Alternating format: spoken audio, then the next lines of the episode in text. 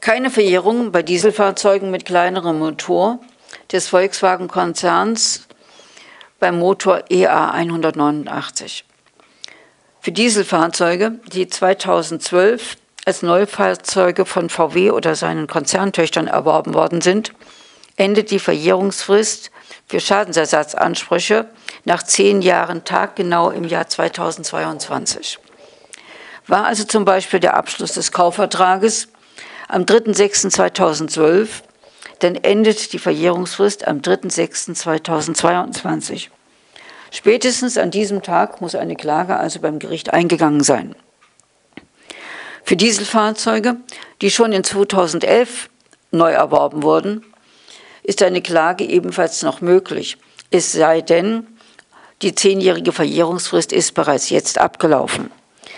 Die Verjährung endet dann aber auf jeden Fall Laufe des Jahres 2021. Es gilt die absolute Verjährungsfrist von zehn Jahren. Auf die Kenntnis der Ansprüche kommt es für den Fristablauf nicht an.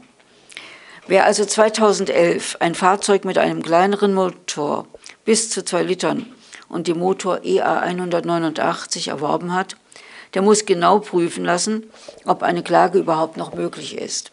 Wenn sie noch möglich ist, sind Bearbeitungszeiten bei den Anwaltskanzleien einzukalkulieren. Die geschädigten Käufer müssen sich also sehr schnell entscheiden, ob sie noch Ansprüche geltend machen wollen oder nicht.